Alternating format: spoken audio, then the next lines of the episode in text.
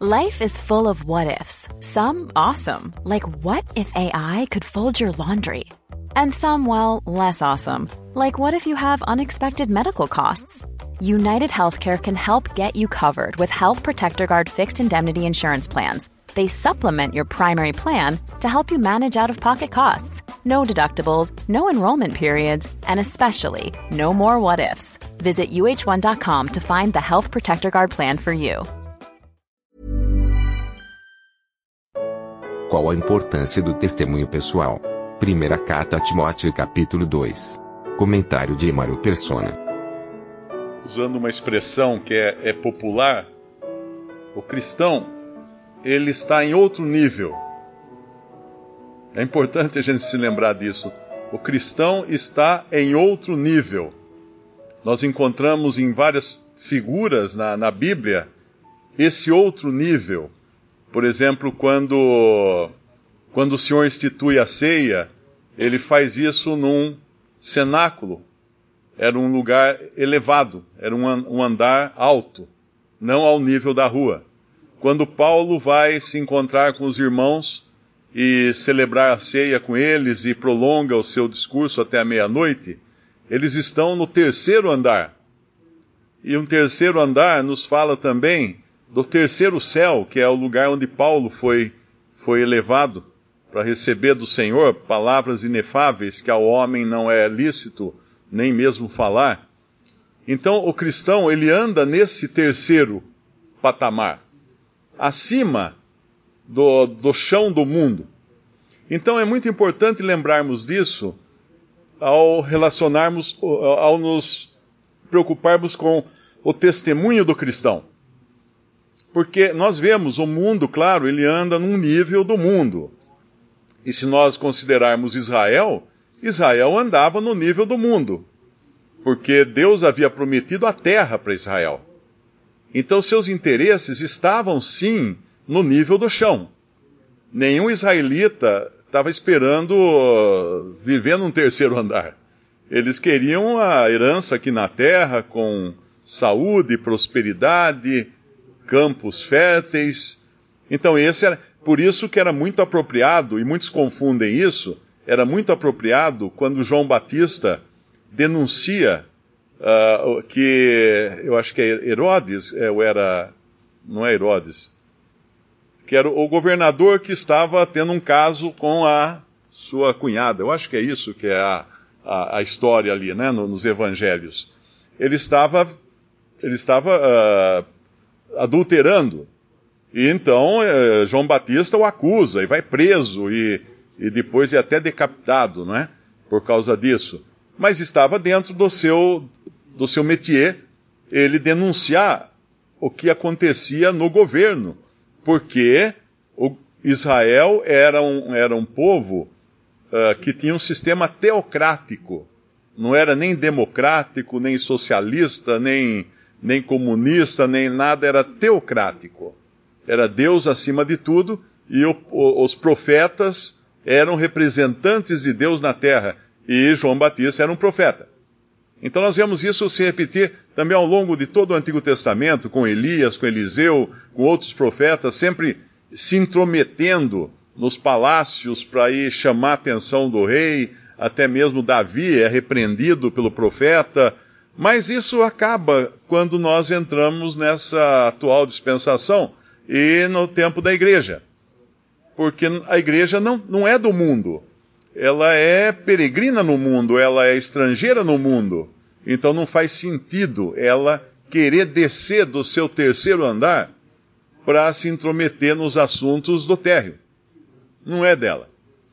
E outra, outro problema que acontece, uh, vamos, vamos pensar que eu seja de um governo A ou B, direita ou esquerda ou qualquer outra e de repente eu encontro num aeroporto um deputado lá e eu saio atrás dele gravando um vídeo, como muita gente tem feito, uh, xingando aquele deputado e denunciando ele, chamando de ladrão e etc e tal.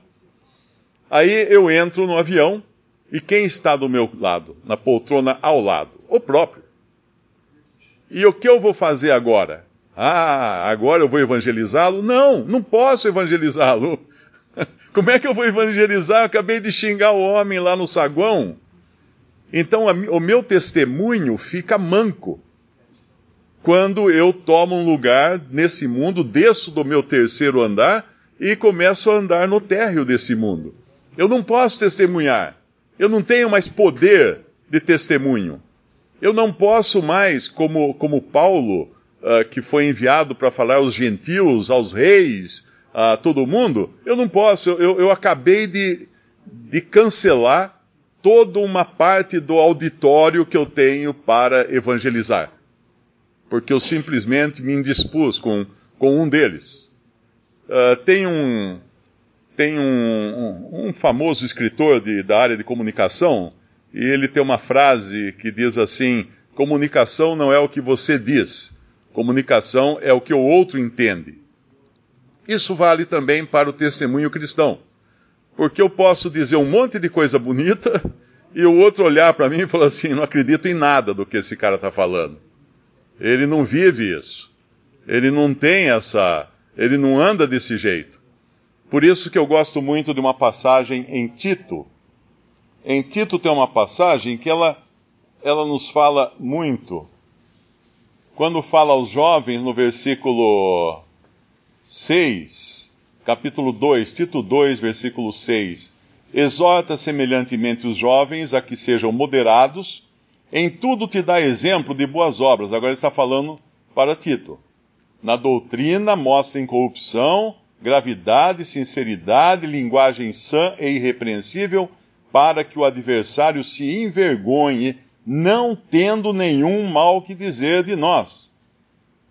E aí no versículo, depois ele fala dos servos, né? Exorta os servos a que se sujeitem ao seu Senhor e em tudo agradem, não contradizendo, e nós, num certo sentido, vivendo nesse mundo, somos servos também dos governos instituídos por Deus para esse mundo. Quando eu viajo daqui para o exterior, eu vou, por exemplo, para os Estados Unidos. Lá eu tenho que obedecer ao governo norte-americano, porque eu estou em território norte-americano. Não adianta eu querer falar assim, não, mas no Brasil a gente faz diferente, aqui também não. Eu vou preso lá, dependendo do, da coisa que aqui no Brasil eu posso fazer e lá eu não posso fazer, eu vou preso. Então exorta os servos a que se sujeitem ao seu Senhor, em tudo agradem, não contradizendo, não defraudando, antes mostrando toda boa lealdade. E aqui vem a parte que eu queria chamar a atenção. Para que em tudo sejam ornamento da doutrina de Deus nosso Salvador. Porque a graça de Deus se há manifestado, trazendo salvação só ao pessoal da direita. Não. Trazendo salvação só ao pessoal da esquerda. Não. Trazendo salvação a todos os homens. A todos os homens. Como é que eu vou poder evangelizar todos os homens se eu tomar o partido de alguns homens? É muito comum nós encontrarmos isso uh, nos Estados Unidos, uh, muito, entre irmãos até. Os americanos são muito patriotas. E às vezes esse patriotismo interfere também no testemunho. Porque a, assumem um, um, partido, assumem uma posição. Ah, porque o governo está, então eu, eu sou a favor, ponho a foto do governador na minha sala, ou do presidente na minha sala, ponho, faço campanhas apoio. Eu, pronto, eu tomei um lado. E agora? Como é que eu vou fazer para evangelizar o outro lado? Eu não tenho mais poder. Eu estou comprometido. Eu estou comprometido. Eu vendi. Eu vendi a minha reputação para um lado. E nós estamos, temos que estar vendidos, por assim dizer, apenas para o Senhor. Nós não podemos ter nenhum, nenhum lado que não seja o lado de cima o partido de cima. Não é nem da direita, nem da esquerda, nem neutro, nem nada. É o partido de cima.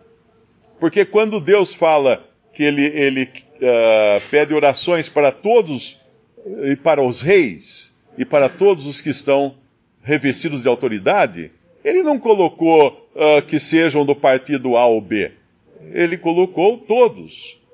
E é importante então que o cristão seja como fala aqui nessa exortação feita por Tito aos servos, ornamento da doutrina de Deus nosso Salvador. se eu vou numa confeitaria e tem lá um pão de ló, né, aquele bolo que não tem nada. Ele é um pão de ló, ele é um simples bolo. E ao lado, pelo mesmo preço, eu tenho um bolo todo ornamentado, com cobertura, com enfeites, com morango e com castanhas e com uma... Eu olho e falo assim, bom, é o mesmo preço, eu vou comprar esse outro.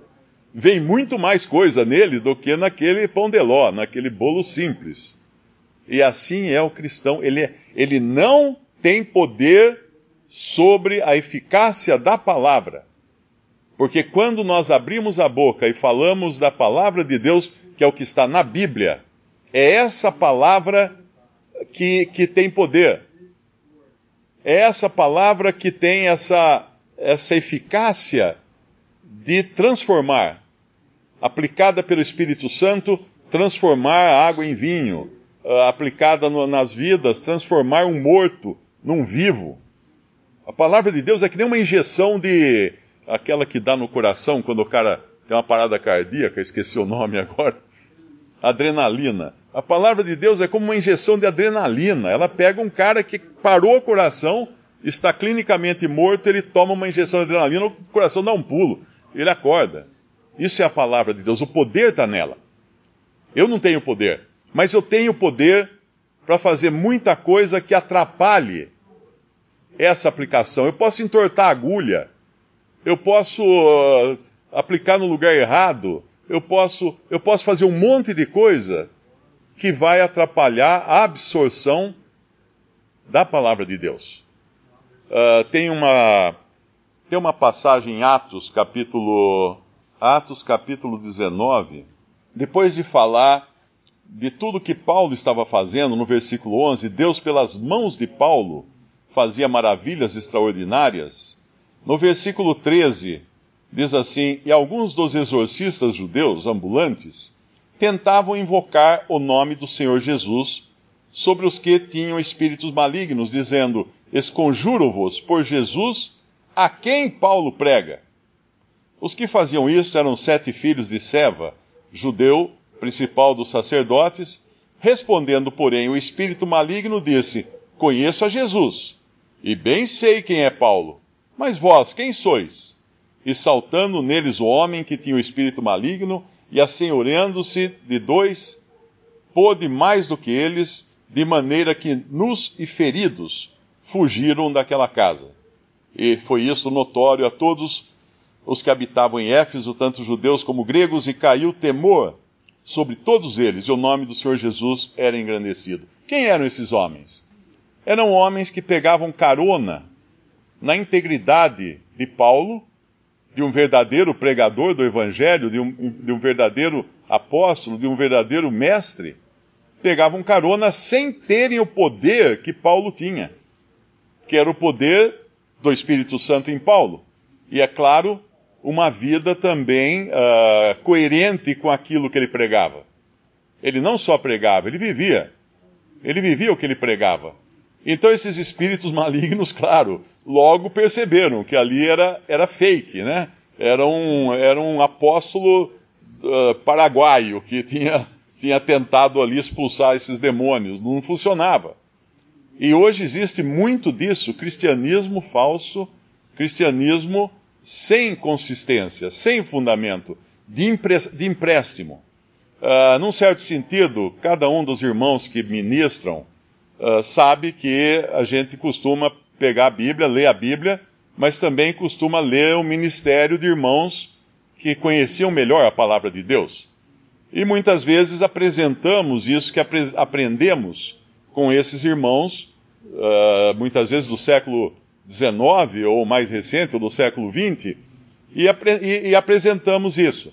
É muito importante entender que simplesmente repetir uh, pode até auxiliar alguns no aprendizado, mas o melhor é ter, é ser o vaso, ser o vaso preparado para toda boa obra, que fala lá em, em, em 2 Timóteo capítulo 2, para não cairmos no erro de 2 Timóteo capítulo 3 daqueles homens que são ministros cristãos, falsos ministros cristãos, que são avarentos, não têm, não têm afeto natural, desobedientes a pais e mães. Ou seja, toda a vida deles é contrária ao testemunho cristão.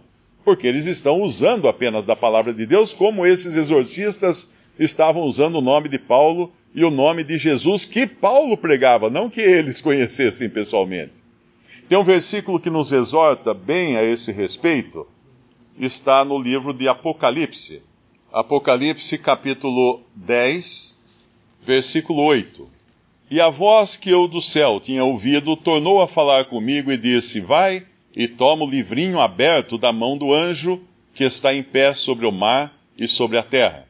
E fui ao anjo dizendo-lhe: Dá-me o livrinho. E ele disse-me: Toma-o e come-o. E ele fará amargo o teu ventre, mas na tua boca será doce como mel. E tomei o livrinho da mão do anjo e comi-o. E na minha boca era doce como mel. E havendo-o comido, meu ventre ficou amargo. Ele disse-me: Importa que profetizes outra vez a muitos povos e nações e línguas e reis. A verdade que nós aprendemos é muito doce. É doce para a boca. Falamos ela assim com uma facilidade tremenda. Mas engoli-la, para que ela seja incorporada em nós, é amarga, nem sempre é doce. O efeito que ela causa em nós é o efeito da experiência da vida cristã. E nem sempre é doce como apenas falar dela. Mas é só depois que João não apenas a coloca, na a coloca o livrinho na boca, mas também engole o livrinho, é que ele está pronto para ir e profetizar a muitos povos e nações e línguas e reis. E essa também deveria ser a experiência do cristão, não apenas uh, ouvir a palavra e sair repetindo, mas viver a palavra. Como Paulo vivia e como muitos apóstolos e muitos cristãos viveram essa palavra, e aí nós basta olhar para os resultados disso, né? Na vida deles e, e quantos frutos puderam trazer para Deus. Visite respondi.com.br. Visite também 3minutos.net.